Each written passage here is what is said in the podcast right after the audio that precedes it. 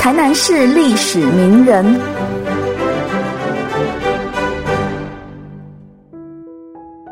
今天要介绍的是流域诗人李茂春。李茂春在明朝末年时，跟随郑经的军队来台，于台南自竹梦蝶园隐居，诵经自娱，生活洒脱飘逸。他曾写下许多诗文，尽管多数都以王意，然而他特殊的身份与际遇。也成为台湾早期流域文人的代表。李茂春，字正清，是漳州龙溪县的人，在南明隆武二年乡试中举。他喜欢吟咏，善作文章，后来被郑成功揽为参军，教导郑氏朝廷的子弟，也跟随郑成功南征北讨。明永历十八年，郑氏在中国军事失利，厦门、金门皆失守。在陈永华的建议下，郑经撤退台湾。当时，李茂春与王忠孝、辜朝建、沈全奇、郭正一、卢若腾等多位南明士绅文人，跟随郑经的军队来到台湾。李茂春来到台湾后，或许有感于时局艰困、世事无常，加上他的个性恬淡、不逐名利，因此也无心仕途，便在永康里的竹溪北岸结庐隐居。当时他所筑的草庐，不但成为自己避世清修之地，也是好友陈永华经常到访之处。陈永华更撰文赠碑。据陈永华的《梦蝶处记》里提到：“喜有庄周为七元历梦而化为蝴蝶，栩栩然蝶也。吾有正清善媚而喜装世书，晚年能自解脱，则地于周至之东，伐毛辟朴，临流而坐，日与二三小童执书弄竹。”资要弄会，朴足其中，而求名于鱼；鱼慕其景而未能自脱，且献君之先志，因名其事曰《梦蝶处》，而为文记之。陈永华认为李茂春晚年能自解脱，竹篱茅舍落在室外，闲花野草十工整席，这种超脱凡尘、无处不自得的态度，就好比庄子般豁达知命的胸襟。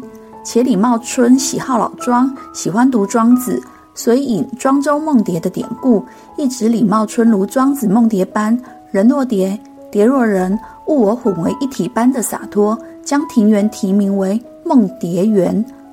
而李茂春安贫乐道的个性，于园中亲植竹梅，滋药弄草，持斋念佛，幽兰城外，也被人称为李菩萨。李茂春便这样自放于山水之间，颇有明末移民逃禅遁世的姿态。明永历二十九年，李茂春去世后，原本葬在南门城外新昌里。到了清嘉庆五年，他的义孙李梦琼、李宗颖等人，为了防止他的银墓被觊觎侵占，经呈请当时台湾知县后，勒了世敬碑在他的银墓附近。到了日治时期，因为台南飞机场的扩建，李茂春的银幕也被列于扩建区域内。后来经法华寺出资，当时台南市立史馆文史专家石阳虽以及日本民俗学者国分之一的发掘，才捡拾了他的遗骨，移到法华寺北边的那古塔，并将墓碑以及世敬碑等一并移到法华寺那古塔前的围墙壁。而他的故居梦蝶园，在他过世以后，由平日往来的僧人集资扩建，改为准提庵。清康熙二十三年，第一任台湾知府蒋玉英到任时，改为佛寺，供奉释迦牟尼佛。康熙四十七年，凤山知县宋永清重修时，在增建前殿、中殿供奉大士，并改名为法华寺。到了乾隆二十九年，台湾知府蒋允勋重建，隔年在寺前挖湖，在池畔新建南湖书院，作为文人聚会以及后世子弟诵读诗书的场所。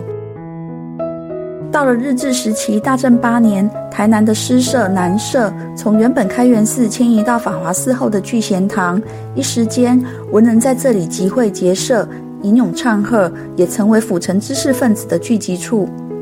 只可惜之后在二战期间遭盟军轰炸，法华寺被毁一大半。战后再依照原本的格局重建，并经数度重修，目前是直辖市定古迹。明末遗老李茂春不愿意接受异族的统治，侍奉朝廷，随郑经东渡来台，成为流域文人。他气节高尚，热爱民族，而为后人敬仰。在明朝亡后，先后流亡来台寓居的遗臣与文人，像沈光文、朱树桂、沈全奇、李茂春、徐福远、陈永华等人，是首批将汉语文学引进台湾的文人，可说是开启了台湾的文学序幕。而这批流域文人的特殊身份与处境，也创造出融合移民、流亡与乡愁的流域文学，成为后来台湾乡愁文学的夯实。